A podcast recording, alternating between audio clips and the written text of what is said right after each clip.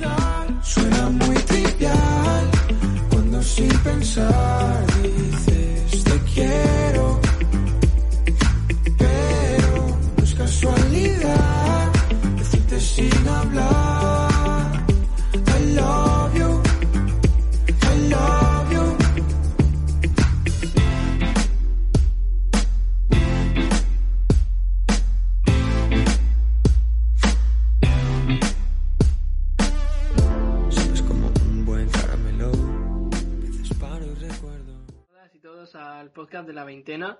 una vez más, como siempre sin ningún tipo de horario fijo, porque dijimos que íbamos a salir los domingos, pero eso no va a ser así.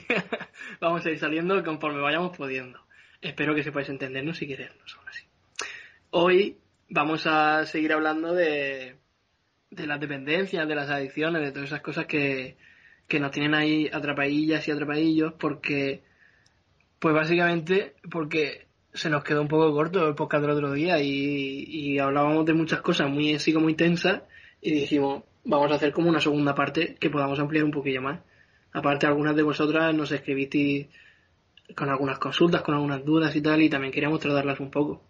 Entonces, bueno, vamos a presentarnos, como cada vez eh, tenemos a, pues a, a los cuatro de siempre. La primera es Carmen, Buenas. Juanjo Hola, buenas tardes. Y Mika. Hola chicas. Y yo. Yo qué sé.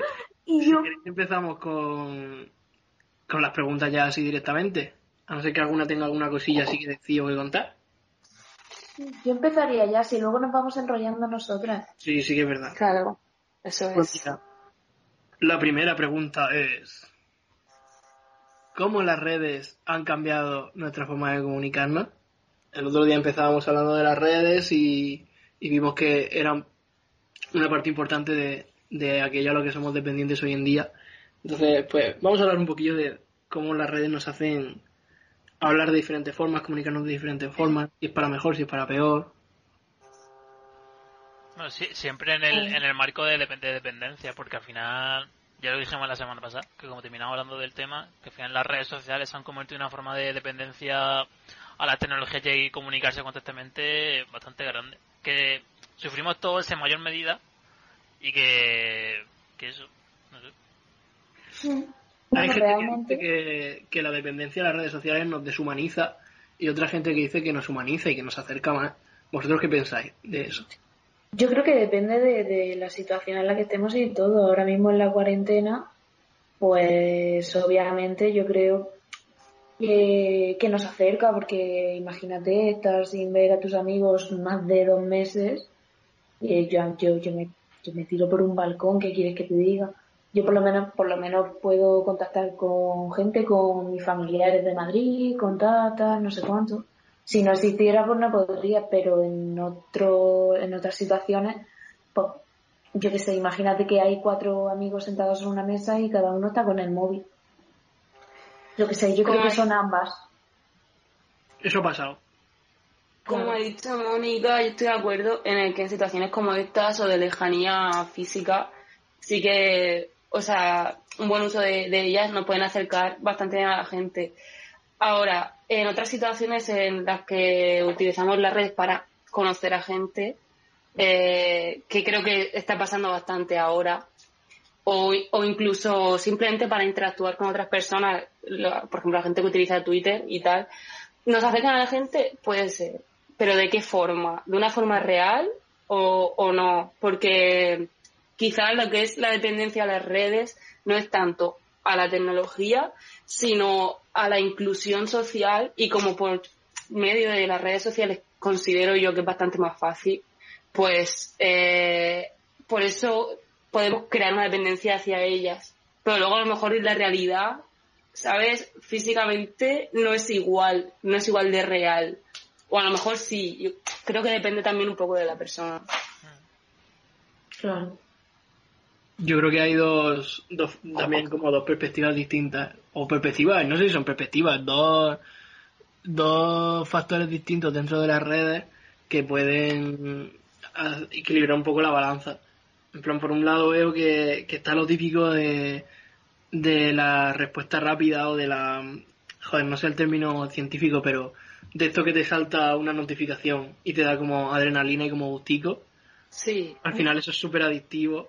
Y yo me acuerdo cuando teníamos 20. Pues ma- madre mía. No, no, no destapes esa... Voy a- No abras ese cajón. me acuerdo que tú entrabas en el 20 y veías todas las notificaciones, te han etiquetado, te han comentado, no sé qué, y eso era, mm, que era como mis primeros pinitos con las redes sociales, Era la hostia. una sensación, pero una sensación de meterte un chute de droga, ¿eh? Claro, o sea, es eso, o sea, es la sensación de que estás incluida, de que, no sé, es como que te acepta la sociedad, ¿sabes? Y te acepta la gente que te rodea y además como eh, tienes a toda la gente que te puede rodearte, la tienes al alcance de, de un clic, pues yo creo que esa es la sensación, yo creo que más parecida a lo que es la droga, como has dicho tú. Y creo que todos los que estamos en la veintena, que al final y al cabo somos los que importamos aquí, empezamos a tener este tipo de reacciones cuando teníamos, yo qué sé, 11, 12, 13 años. Yo me acuerdo que era de los últimos de mi clase en, en tener 20 y en tener móvil y tal, y sin embargo ya con 13, 14 estaba súper metido. Y Claro. que no, tu cerebrico con 13 y 14 años aún le queda desarrollo. Pero, pero últimamente, a ver, ahora con el avance de la tecnología y todo eso, cada vez se entra antes. Por eso, que si con 13, 14 ya estamos como súper dependientes durante mucho tiempo de, Claro. de ese de ese estímulo, imagínate cuando empiezas todavía antes. Esa es como la parte jodida, que al final está eso y también está como intentar aparentar esa falsa imagen de que eso lo hemos hecho siempre, pero digamos que las redes sociales lo amplifican Sí. el medio conductor. Pero también está la parte buena de que, aparte de que nos permite propagar mensajes, en plan, no sé, se me ocurre todo el rollito este del 15M y, todas esas- y todos esos rollos que tampoco, al final quedó en ascos de borrajas, pero que todo eso se montó gracias un poco a las redes sociales y a la comunicación que permitía. Mm. Yo voy a hablar y acabo de desinstalarme Twitter y e Instagram. O sea, es que justo ahora me la acabo de desinstalar. Pero porque también ha sido una mala gestión mía del tiempo y demás. Pero también me gustaría recalcar que eh, todo el activismo que se lleva a cabo, sobre todo por Twitter, Exacto. eh, yo la verdad es que me he enterado de muchísimas cosas y me he informado de muchísimas cosas eh, de las cuales no me había informado porque no sabía cómo hacerlo y la información, que en este caso es súper útil, pues me ha llegado muy fácilmente. Y la verdad es que eso, eso está muy bien. O sea, ese uso de las redes sociales está, es súper guay, la verdad. En Facebook también se ha movido mucho activismo con las páginas, con los grupos, con los foros. Facebook lo veo como muy un poco la mazmorra de, de los boomers.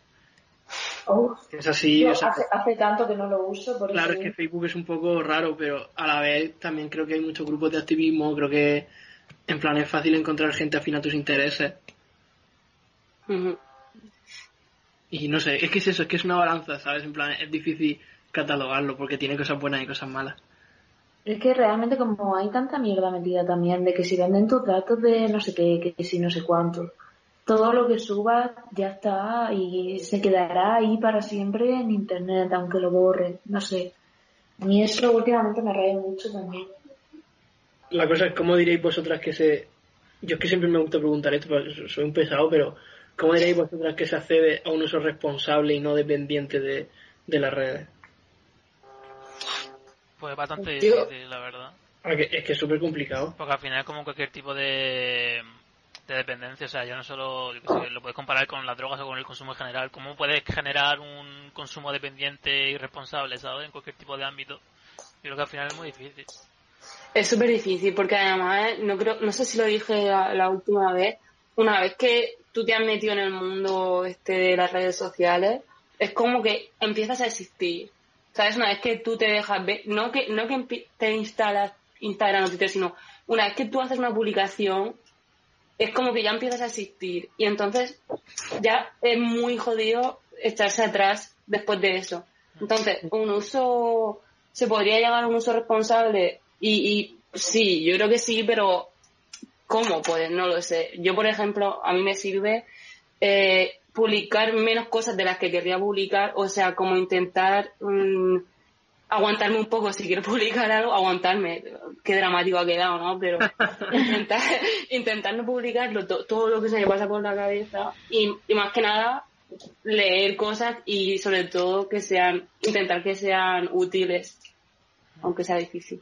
También, que, o sea, lo que has dicho también, lo que has dicho al principio, de que cuando tienes una red social empiezas a existir, también está el contrapunto de la gente que no usa, o sea, no creo que pase ahora con gente en plan más madura mentalmente, pero a lo mejor con gente más joven, 15, 14 años, cuando no tienes ese, ese uso de redes sociales o no estás en esas redes, a lo mejor se te ve como alguien raro, o sea, en plan el típico chaval que está aislado porque no tiene redes sociales y lo tratan como si fuese un marginado social, ¿sabes? Y te cuesta más enterarte de las cosas, de los temas de conversación que se mueven, de las fiestas, de dónde ha quedado la gente, Claro, ¿sabes? exacto. Si no tienes redes sociales, la gente no te va no va a ir a tu casa a llamar al teléfono. O sea, ya no se hace como antes, que iba- ibas a la puerta de tu colega, oye, baja, ¿sabes? La gente ahora queda por WhatsApp, por Twitter, por Instagram. Yo por eso creo que también una forma buena de de no sentirte dependiente de esas cosas o intentar serlo lo mínimo posible es trabajar conscientemente tus relaciones sociales en persona. Es decir, mm, llamar a tus amigos si no puedes verles, pero en plan llamada o asegurarte de, de tener un círculo social con el que estás a gusto, que te respeta y que te entiende, con el que puedes hablar en persona y con el que puedes contar sin tener que compartir tus cosas en redes sociales. Mm. Claro, igual también ayudaría a limitar un poco el uso de las redes. Eh, si tienes que decir, si quieres decir algo por Instagram o por Twitter, pues puedes decirlo por WhatsApp o por videollamada o, ¿sabes? O a lo mejor se podría llegar a un equilibrio, a un mejor equilibrio, la verdad. Mm. Pero bueno, También es que- yo estoy súper de acuerdo con que la gente comparta sus mierdas en Twitter. Yo lo hago. Y, y, me- y no me parece insano, la verdad, compartir mi mierda en Twitter. Lo que pasa es que sí que es verdad que siempre está eso de, eh, quieras que no, eso de, ay, pues, eh, me han dado no sé cuántos faps o no sé cuántos retweets, qué gusto, que parece que me siento entendido o entendida. Sí. Claro, no, sí, ese- en realidad ese es el problema. Pero, pero si yo luego también soy la primera que en Twitter o en Instagram pone cualquier tontería, ¿sabes? Pero la cosa es que no lo hagas por recibir una respuesta inmediata, que creo que ese es el problema. Mira, yo, yo, por ejemplo, algo que me parece curioso, o sea, yo varios años de los que estoy trabajando como, culti- como community manager de muchas empresas y como que tenía que estar desde que me levantaba hasta que me acostaba con las redes sociales y muchas otras cosas. Después, yo lo que hacía cuando acababa de trabajar era me quitaba redes sociales, o sea, me tiraba todo el día como trabajando con redes sociales, pero cuando me tocaba descansar me las quitaba porque estaba súper saturado, ¿sabes? Y es como que yo ya no tenía ni ganas de publicar nada mío, en plan, por lo mejor quiero publicar algo mío, pero no lo hacía porque ya las redes sociales al final saturan muchísimo mentalmente, ¿sabes? Es que es muchísima información, o sea, te llega muchísima información de forma muy inmediata y, y al final, claro, es normal que termines reventado mentalmente. No sé, y con el tema de WhatsApp también lo de la respuesta inmediata, que hay gente que... Mira, yo estoy deseando que quiten lo de en línea, la verdad. Que me da igual, ¿sabes? Pero eh, cuando alguien te habla y tienes que responder, ya. O sea, tiene que ser ya.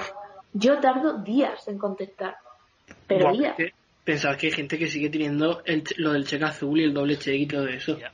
Yo Cállate no que no me di ni cuenta y me lo quité hace poquísimo, pero porque es que es algo que realmente me da un poco igual. Ya, pero sí. Claro. Yo te juro que fue la mejor decisión de mi vida quitármelo porque al final sí que acaba fijándome ¿no? y mirándolo y lo típico de yo soy muy de montarme en historia y películas en mi cabeza lo que tiene la inseguridad y en, en plan es que hablaba con la gente y a lo mejor me fijaba ay pues lo ha leído no sé qué no ha contestado en mi cabeza la posibilidad completamente lógica y normal de que alguien lea algo y no contesta al segundo no, no encajaba bien y eso es por culpa de, de, de, de- de la rapidez y de la inmediatez que, que te mete en la cabeza todo esto. Claro. Yo que no tengo ni lo de la última conexión, de verdad. No, yo tampoco, yo me lo quité todo. Parece. Claro, al final también tiene que ver un poco con, con el sentirte percibido, que, o sea, sentirte querido, sentirte percibido, que, que existe para la otra persona. no a lo mejor a rasgos tan grandes como puede ser Instagram o Twitter, que está más abierto a, a la gente, pero yo creo que tiene bastante que ver. O sea, el hecho de que tenga que ser inmediato, si no es inmediato te rayas, si tardas X días te rayas, mm, es, es lo, lo tóxico de, de una dependencia a las redes, creo yo. Pero bueno, dicho lo cual. es Que. Ay, bien. hazlo, hazlo, hazlo. Es que hemos acordado que cuando haya un silencio así, voy a hacer esto. Y, y- y ya pues podemos cambiar de, de pregunta o lo que queráis. Es como un cambio de tercio. no, en plan, que, que también entiendo que esté normalizado el uso de cosas como WhatsApp mm, para relacionarme, sobre todo en la cuarentena, por ejemplo. Yo que el churri lo tengo a un montón de distancia y a lo mejor voy a estar dos meses sin verlo, pues el hecho de poder hablar por WhatsApp o por videollamada, pues es una cosa que las redes sociales nos dan y que, joder, que es un cambio importante. O sea, yo me he imaginado que, que esto hubiese pasado en los años 90. Suerte. Podríamos hablar por, por teléfono, pero joder, en plan, que menos que verte la carita un poco. ¿Y cuándo tenías que hablar por fax? ¿Eso qué? Cuando tenías que hablar por carta.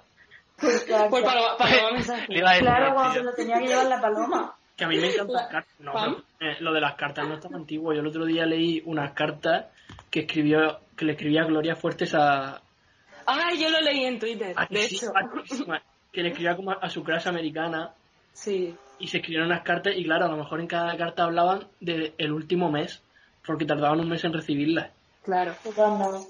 Y eso no es tan antiguo, o sea, Gloria Fuertes, principios del siglo XX, creo, ¿no? Ujú. Pues eso, sí, es por eso, porque la tecnología avanza súper rápido y ya yo creo que vamos a llegar a un punto en el que no vamos a poder soportar tanta tecnología. Creo. Yo por lo menos sí, porque ya yo ya me estoy saturando. Yo cada vez oigo más gente decir que se quiere ir al campo a vivir aislada, sin tecnología, sin wifi, Cuidado. Si no acabamos con el capitalismo, que acabe con nosotros, por que lo acabe menos. con nosotros. Eh, vamos a seguir con una de las dependencias que creo que son no peores, pero sí más, más fuertes y que más se romantizan en la sociedad, como puede ser la dependencia o el poder de las drogas, eh, ya no duras o blandas, sino de las drogas en general a nivel de consumo. Y yo, por ejemplo, bajo mi experiencia personal, una de las peores cosas que te, que te puede hacer la- las drogas en general es el hecho de, más allá de tener esa dependencia física y mental y psicológica, que eso ya eso yo creo que es de las cosas más tochas, también es el hecho de, por ejemplo, cuando estás en ambientes en los que cuando intentas, por ejemplo, quitarte de- del consumo, eh, te sientes raro no te, o no te sientes realizado en ese sitio, aunque estés con amigos y gente a la que quieres y con la que estás a gusto, si no estás consumiendo. Pongo un ejemplo, si estás en un bar o en un sitio normal y corriente, en un parque, en una casa de un- con unos colegas, y no estás bebiendo, no estás consumiendo, no estás fumando, no estás haciendo lo que sea, es como que te sientes raro y como que te sientes fuera de ese lugar, ¿sabes? A pesar de que esas personas no estén consumiendo.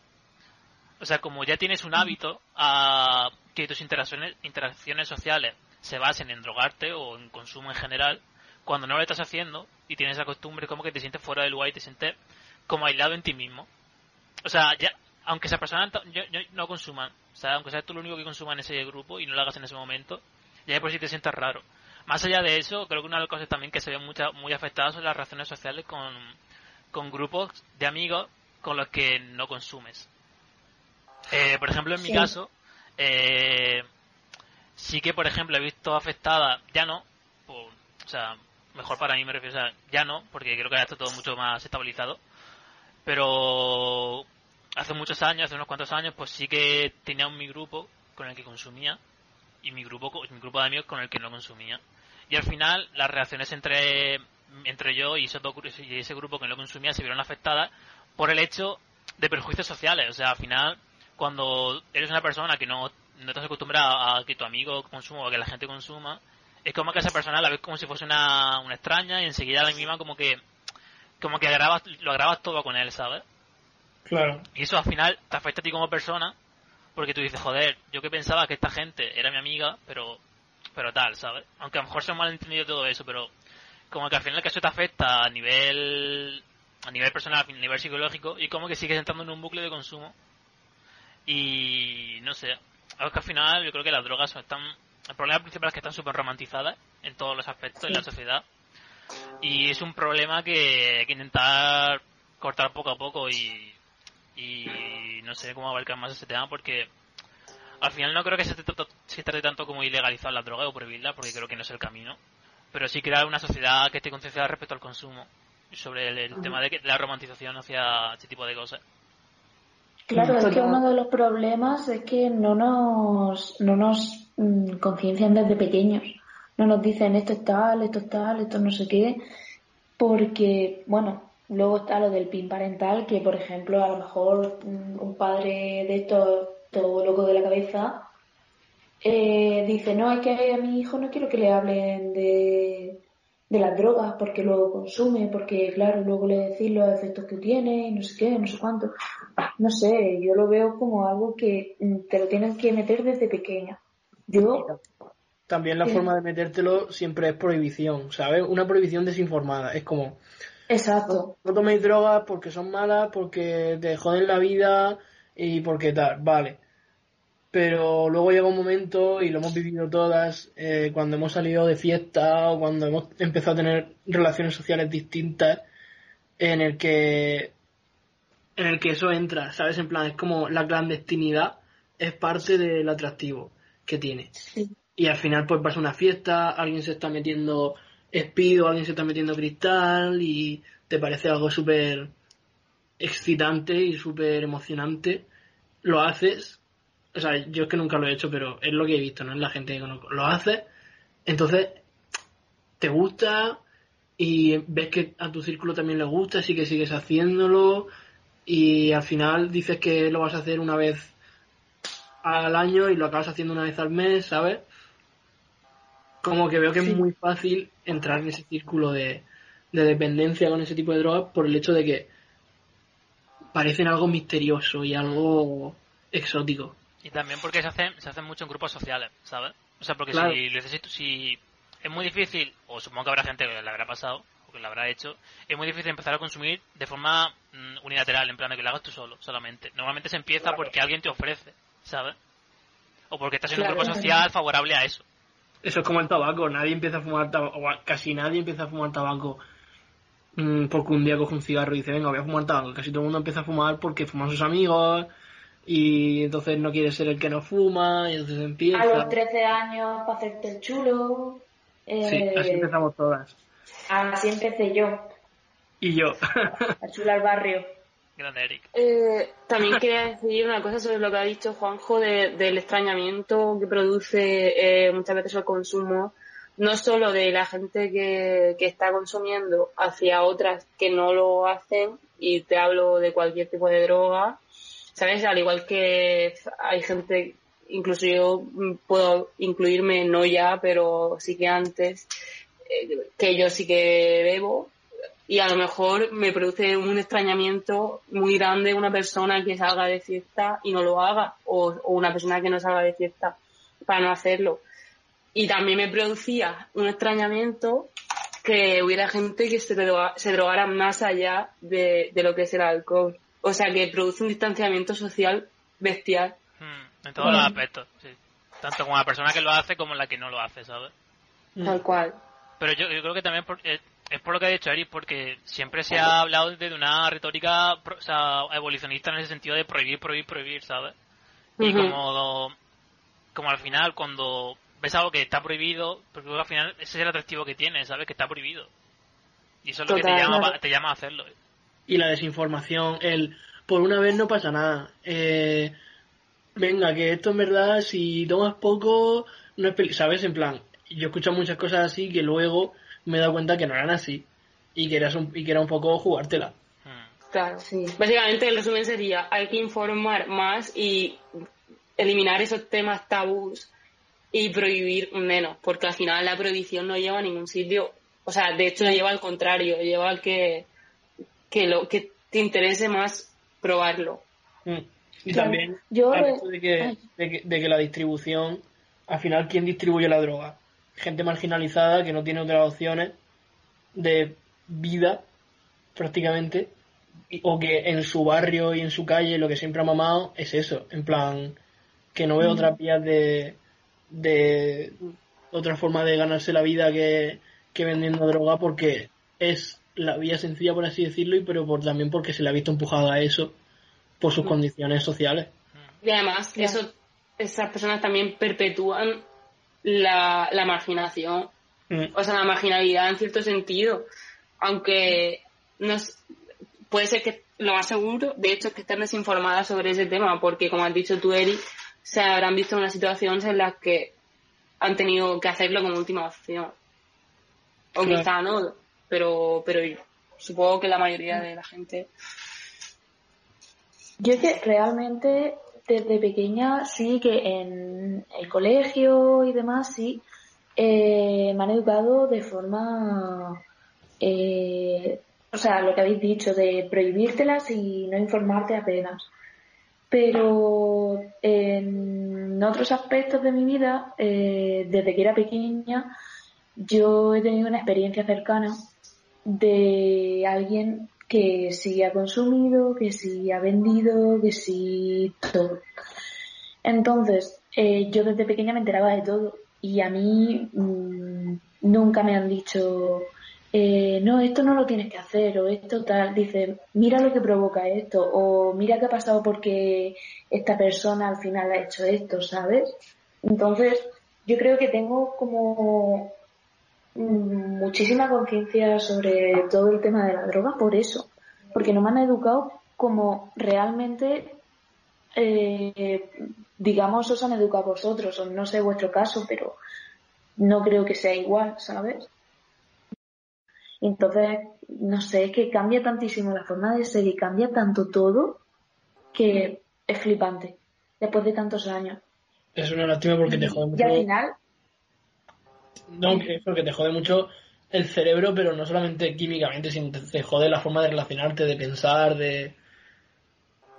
Te jode muchas Claro, cosas. entonces eso también es un, un inicio a la marginalidad, por ejemplo, porque eh, yo qué sé, imagínate que tus amigos ya se cansan de decirte esto, de lo otro, o tu familia ya dice, pues sí que esta persona ya no tiene solución, y te termina alejando de la familia, de los amigos y centrándote más que nada en, en el aspecto, en esto de consumir, ¿sabes?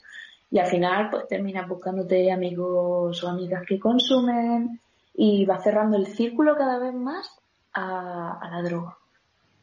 Y tam- también considero que hay un elemento de clase y es que hay peña que, que puede permitirse que se le vaya de las manos un poco porque al final tienen familia o tienen ingresos que y se pueden permitir una rehabilitación o yo qué sé, que no están desamparados, pero hay gente que sí que está desamparada que, que lo que hace la, gente que distribuye la droga, pues básicamente es perpetuar esa marginalización.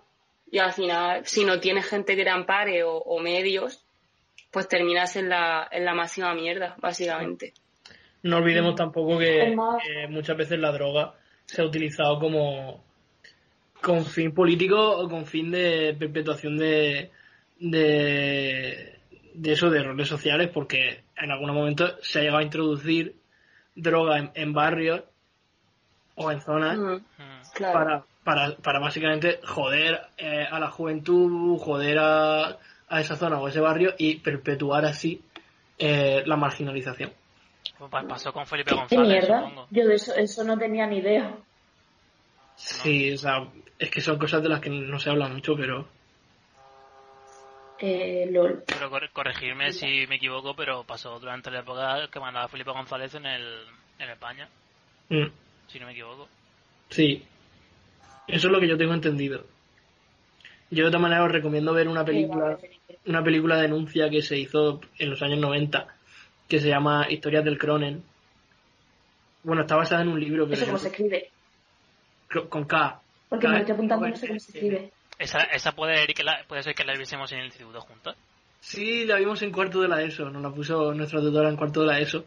Y eso sí fue una educación efectiva porque yo, hombre, aún teníamos las cabezas un poco, pues muy ignorantes, ¿no? Porque no, pues no conocíamos mucho el tema, pero a mí ver la película me, me, impactó y me impresionó bastante.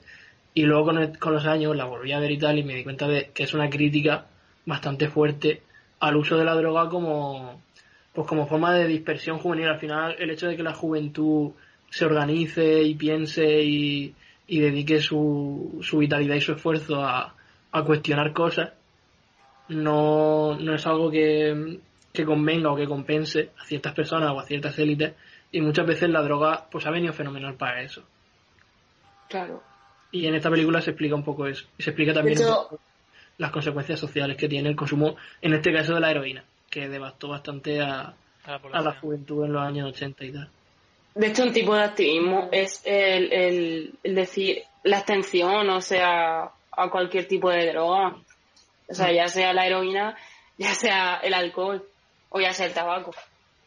Básicamente por esas razones, por muchas más. Que de hecho es que me quiero informar sobre el tema un poco más porque no me gustaría hablar sobre, sobre esto, pero pero sí que he conocido a gente que no, que se abstiene de, de, pro- de tomar ninguna droga. He oído de ellos, yo creo que lo llaman así como un poco, no sé si despectivamente o por llamarlos de manera rápida, los strikis. Sí, straight edge es el término completo. Eso, straight edge. Yo he escuchado los strikis. Y sí, en plan, gente que rechaza drogarse como forma de, de- de decir que, como forma de rechazo mm, puro institucional a, a la, a la droga como medio de control. Mm, Claro, porque realmente también hay que saber separar muy bien eh, los espacios de consumo de los espacios políticos de, de reivindicativos, ¿sabes?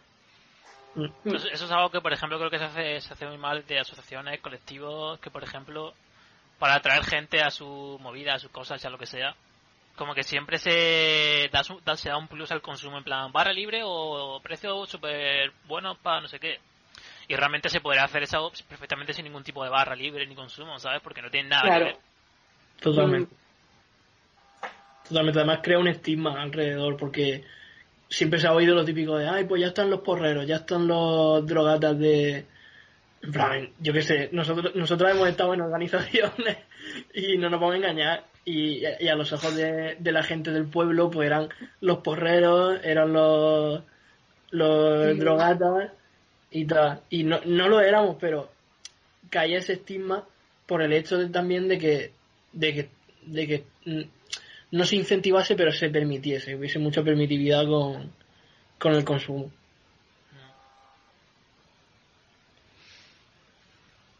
¿Y No creéis que... Ay, perdón.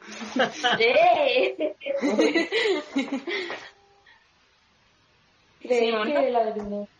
a- eh, ¿Se me oye? Sí. Sí, sí. ¿Creéis que la dependencia a una sustancia o un tipo de droga, cualquier cosa, se puede extrapolar también, o sea, de una forma similar a una relación personal? O sea, quiero decir, con una persona, um, yo qué sé, ya sea una relación romántica, de amistad. Hmm, interesante. Yo ayer leí un artículo, bueno, si quieres hablar tú antes, Carmen. No, no, habla, Juanjo. Leí un artículo que, por ejemplo, en, en pareja, o sea, como que existen dos fases, que es la fase del enamoramiento y la fase de amor, simplemente. Y la fase de enamoramiento, por ejemplo, actúa muy, se- según lo que leí, pues no sé si tiene algún fundamento o no, pero puede ser que sí, como actúa mucho a, nive- a niveles químicos en el cerebro parecido a- a- al consumo de, de sustancias. Como que son similares. Sí, yo sabía que era una, una reacción química, pero similar a... ¿Sí? ¿Es similar? A ver, que no lo sé porque no soy neurólogo, ¿sabes? Pero según leo, si después si quieres lo, te, lo te lo paso y lo El lees. neurólogo oficial de la veintena. Y lo lees. Pero que asemejaban la, fa- la primera fase del enamoramiento a eso. Claro, se iba a decir, igual la sensación se podría equiparar a, a, a, a lo que es una sensación y no una persona. ¿Sabes lo que sientes cuando estás una- con una persona? Cuando en la fase sobre todo del enamoramiento. Y luego también el hecho a no sentirte, de no sentirte sola. O sea, es posible que mucha gente sienta dependencia a eso. No sé si pudiera equipararse a, a la- las sustancias, pero sí que creo que es un tipo de dependencia importante. Eh, porque cuando conoces a una persona, o sea que eso es una cosa súper universal, porque todos y todas necesitamos e- ese contacto, ¿no? Entonces todas y todos vamos a pasar por esa sensación que dices tú neurológica y es algo que quieras o no vas a tener contacto con ella, entonces al final es esto tiene mucho que ver yo creo con los conceptos que tenemos nosotros en la cabeza del amor romántico y de la idealización de las relaciones. En plan, es tan simple como saber responder a eso y saber decir, pues vale, esto mi cabeza eh, lo concibe así. Ahora, ¿cómo, ¿cómo lo voy a racionalizar yo? Lo voy a, pues lo- al final lo puedes racionalizar o de forma prudente, ¿sabes? Y decir, pues es una persona que me atrae por esto, por esto y con la que quiero compartir unos afectos o- y mi tiempo y tal, y los cuidados, o puedes coger y irte por la vía rápida que es decir, pues mm, es el amor de mi vida, no puedo estar sin esa persona, ¿sabes? Pero al final todo eso es un, un discurso que se ha construido. Es, es- una forma de alimentar esa sensación, pero que es totalmente artificial. Claro. O sea, yo creo que que pienses eso directamente no quiere decir que sea eh, fruto de, una reflexión que hayas tenido tú, sino que, como dices, es algo que, que nos han impuesto y que por mucho que lo sintamos, porque es normal que lo sintamos, porque llevamos mamando de ello mm, toda la vida, eh, hay que plantearse ciertas cosas y, y, eso y plantearse si es sano que, que pensemos eso de una persona, de una relación. Y actuar en base a, a, a si es sano o no lo que, los pensamientos que estamos teniendo. Tampoco Y podemos ser muy duras con nosotras mismas. Tampoco podemos ser muy duras con nosotras mismas si, si vemos que, que nos está costando eso, ¿sabes? Porque es que está tan naturalizado, Claro, sí, sí, sí, por supuesto. est- está tan presente en todos lados, en todo lo que vemos, que al final, a mí me ha pasado, al final desvincularte de eso es difícil, porque es una sensación, es algo que, que te viene muy natural, entonces coger eso y racionalizarlo es algo que, que no nos han enseñado casi nunca y que aunque, aunque tú lo intentes, es difícil. Entonces pues tampoco, tampoco creo, creo que haya que castigarse mucho, sino que hay que decir, vale, pues cuando te des cuenta, decir, vale, pues estoy tirando por aquí y quizás quiero tirar más por el otro lado, pero con paciencia. Claro, claro. Y además, sobre todo hacerlo cuando esa sensación provoque ansiedad y demás en una persona. O sea, el hecho de decir, ¿y si me deja? O ¿y si no me responde porque he dejado de gustarle? O, o cualquier... des- Muchas veces, la mayoría, de hecho, creo que causa ansiedad o causa preocupación en una misma. Y más que nada es por eso, por pensar en que a lo mejor, pues, tampoco pasa nada, ¿sabes? No sé. Que sé que es difícil, pero bueno, por intentarlo que no quede. ¿Y creéis que, por ejemplo, en una relación de maltrato, o sea, ya no de pareja, sino de amigos, eh, puedes llegar a, o sea, sin darte cuenta, puedes llegar a, ser adicta a ese tipo de relación en X momentos de tu vida o simplemente es, por ejemplo, si tú tienes eh, 13, 14 años y tu círculo de amigos es así, eh, ¿crees que es porque no se da cuenta y o le gusta estar en ese tipo o es dependiente de eso o cualquier cosa? ¿O por rechazar la marginalidad? Porque si sales de ese grupo de amigos no tienes a otras personas.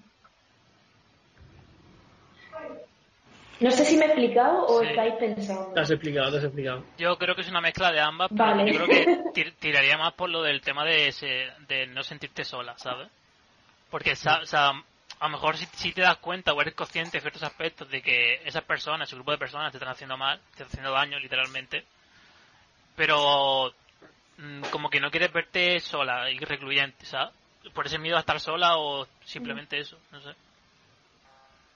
Es que realmente eso me pasó a mí cuando tenía 13, 14 años y tenía una relación pues como de maltrato con, con un amigo y yo no lo veía, como que no lo veía mal y realmente psicológicamente estaba hecha una mierda, me, me anuló como persona y llegaba a mi casa con moratones y con chupetones en la cara y con todo. Y yo, mm, ahora que le estoy dando vueltas hablando de todo esto, de la dependencia y demás, no sé qué cojones, no sé nada ahora mismo. No sé qué sentía, qué provocó eso, por qué, por qué. Por eso lo he preguntado. Claro, o sea, yo a mí no me ha pasado, pero supongo que en esa situación, como ha dicho Juanjo, probablemente lo que te, perdón, lo que te incite a quedarte con esa o esas personas es el, el miedo a, estar sola, porque además es una edad en, en la que no sabes que estar sola no tampoco es el fin del mundo, todo el mundo tiene gente, todo el mundo tiene amigos, todo el mundo tiene, como todo el mundo no, pero hay mucha gente que tiene pareja y, y a lo mejor pues es el miedo a estar sola lo que, lo que te anima a no dejar esa persona. Pero ya te digo que estoy hablando sobre suposiciones porque, porque aquí- a mí no me ha pasado. Tengo la suerte. También suele pasar mucho que ese tipo de gente te hace como sentirte culpable, ¿no? Sentir, en plan, sentir que es culpa tuya el estar mal o que, o que no está mal lo que están Claro, haciendo. claro. O, ¿sabes? Al final, a una, a una niña o un niño de, de 13 o 14 años, ¿de, de dónde va a sacar la resiliencia necesaria? Pues yo por lo menos no la tenía y supongo que casi ninguna de nosotras con esa edad, como para decir, esto que me están haciendo no es culpa mía, esto es- está mal, esto es maltrato y no puedo seguir adelante con esto y hablarlo o simplemente alejarte. Es algo que conlleva mucho mucha carga psicológica y una persona tan joven es difícil. Mm.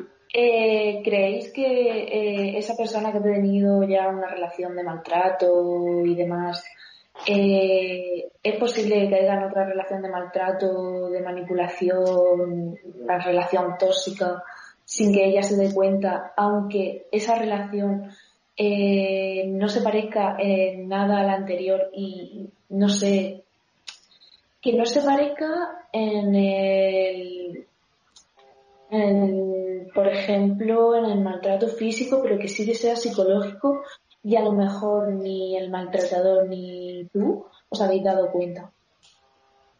Probablemente el problema sea ese, que lo que hace un tío es calarte y, decir, mira, si puedo ejercer superioridad sobre esta persona que tiene la autoestima así, voy a aprovecharme y lo voy a hacer.